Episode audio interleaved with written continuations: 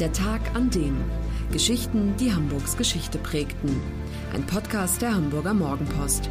Gelesen vom Autor Olaf Funder. Der 18. September 1916. Der Tag, an dem Adolf von Elm, Hamburgs großer Arbeiterführer, starb.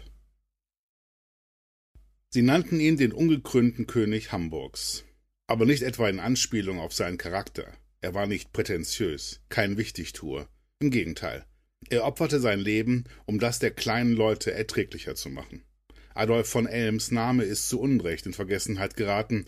Er gilt als einer der wichtigsten Arbeiterführer Hamburgs. Am 20. November 1896, von Elm ist gerade 39 Jahre alt, schlägt seine große Stunde. Er ist bereits Reichstagsabgeordneter für die SPD, als die Hafenarbeiter in einen Ausstand treten, den längsten Streik in der Geschichte der Stadt. 18.000 Männer legen die Arbeit nieder. Elm ist eigentlich gegen diesen Streik, weil aus seiner Sicht alle Voraussetzungen für den Erfolg fehlen. Es gibt nur eine schwache gewerkschaftliche Organisation und keinen Fonds, aus dem die Streikenden mit Geld versorgt werden können. Als er mit seinen Bedenken nicht durchdringt, übernimmt er trotzdem die Streikführung. Was dann passiert, ist eine logistische Meisterleistung. Überall im Reich wirbt er um Spenden, und das Geld fließt nur so. 1,6 Millionen Reichsmark kommen zusammen, sodass die Streikenden und ihre Familien, insgesamt 40.000 Menschen, mit dem Nötigsten versorgt werden können, elf Wochen lang.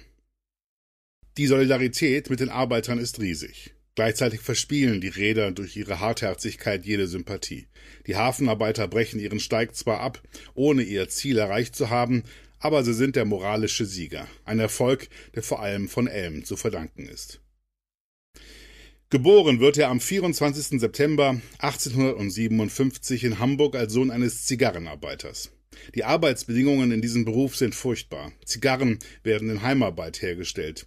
Die Zigarrenmacher kaufen den Rottabak bei ihren Fabrikanten, sitzen dann beisammen in heruntergekommenen, dunklen, feuchten Hütten und liefern am Ende die fertigen Zigarren ab. Zu einem Preis, den der Fabrikant bestimmt. Schon als Jugendlicher hat von Elm einen Job in der Zigarrenbude als Vorleser. Er macht den Arbeitern die stupide Tätigkeit etwas erträglicher, indem er Texte rezitiert. Damals ist das so üblich. Von Elm liest aber nicht aus Romanen, sondern aus Artikeln sozialistischer Zeitschriften vor. So werden die Arbeiter ideologisch geschult und er selbst auch. Adolf von Elm ist ein engagierter Sozialdemokrat und damit steht er als junger Mann im Fadenkreuz der politischen Polizei. Als Reichskanzler Otto von Bismarck im Reichstag die Verabschiedung eines Sozialistengesetzes betreibt, emigriert er in die USA, wo er miterlebt, wie schlagkräftig die dortigen Gewerkschaften aufgestellt sind. Ein Schlüsselerlebnis. Nach vier Jahren kehrt er in die Heimat zurück und beginnt damit, neue Ideen in die Tat umzusetzen. Wieso eigentlich, fragt er sich, schuften die Zigarrenarbeiter gegen geringen Lohn für andere? Warum wären sie nicht selbst Unternehmer? So gründet er die Genossenschaft, deren Geschäftsführer er wird. Gleichzeitig krempelt er die Gewerkschaft tüchtig um. Gegen alle Widerstände führt er hohe Mitgliedsbeiträge ein, denn er ist überzeugt, dass die Räder 1896 kompromissbereit gewesen wären, hätten sie nicht genau gewusst, dass Ebbe in den Kassen der Streikleitung herrschte. Viele Genossen von Adolf von Elm sind damals der Überzeugung, dass sich die Lage der Menschen erst ändern könne, wenn die bestehende Gesellschaftsordnung überwunden ist.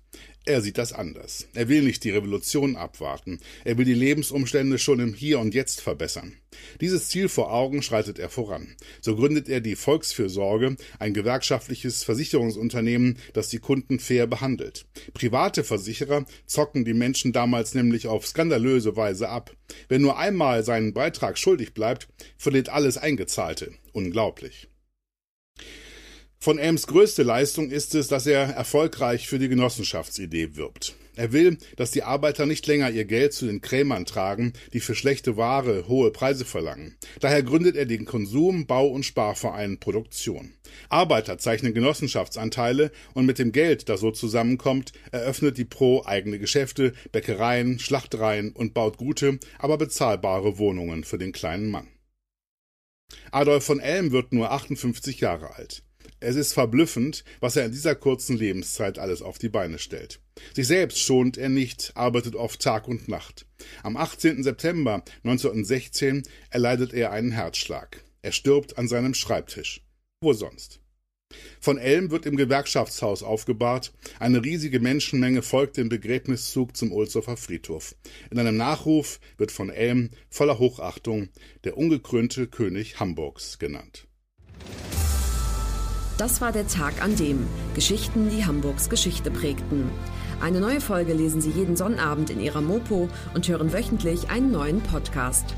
Noch mehr Historisches aus Hamburg, wie zum Beispiel das Buch zu dieser Serie oder die Magazine Unser Hamburg, finden Sie auch online in unserem Mopo-Shop unter www.mopo-shop.de.